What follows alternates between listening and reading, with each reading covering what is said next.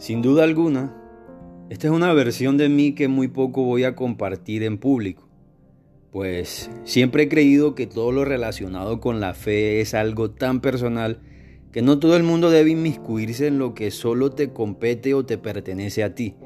Sin embargo, hay momentos en los que recuerdo aquellas experiencias que fueron dolorosas para mí y que las pude superar nada más que a punta de fe. Entonces, Entiendo que esos momentos, por muy personales que sean, valen el riesgo compartirlos con otras personas que quizás estén pasando por algo igual o peor en este momento y sienten que ya todos sus recursos para resolver esas dificultades se han agotado.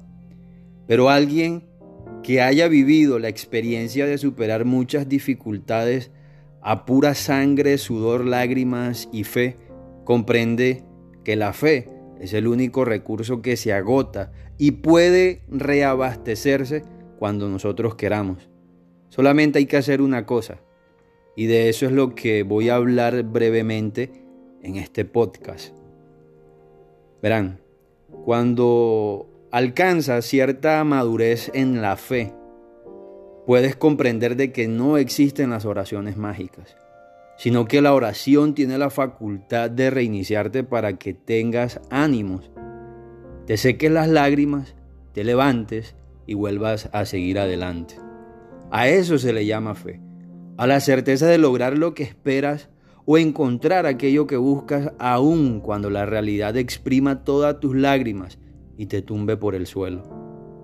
La única manera que podemos seguir adelante cuando queremos lograr algo después de haber obtenido uno, dos o tres rotundos fracasos, no es precisamente con perseverancia, pues la perseverancia sin fe es como intentarlo como por no dejar, es como tirar piedras al aire para ver a qué le pegamos.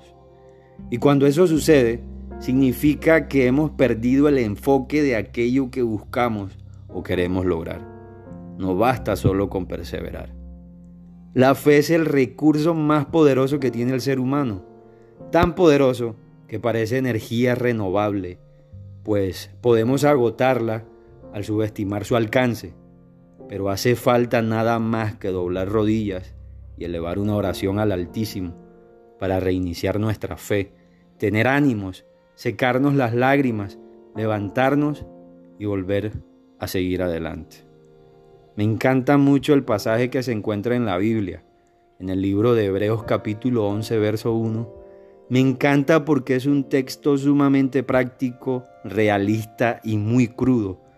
El texto dice, tener fe es la plena seguridad de recibir lo que se espera. Es estar convencidos de la realidad de cosas que no vemos. Por eso digo que este texto es sumamente práctico, realista y crudo porque en el contexto en el que se encuentra este pasaje, muestra cómo fue la actitud de aquellos hombres y mujeres que vivieron su vida con fe. La oración no te hace las cosas fáciles. La oración no es como tronar los dedos y todo se solucionará en ese momento. La oración te reabastece de fe. La fe te da el ánimo y la convicción. La convicción te da las fuerzas para levantarte.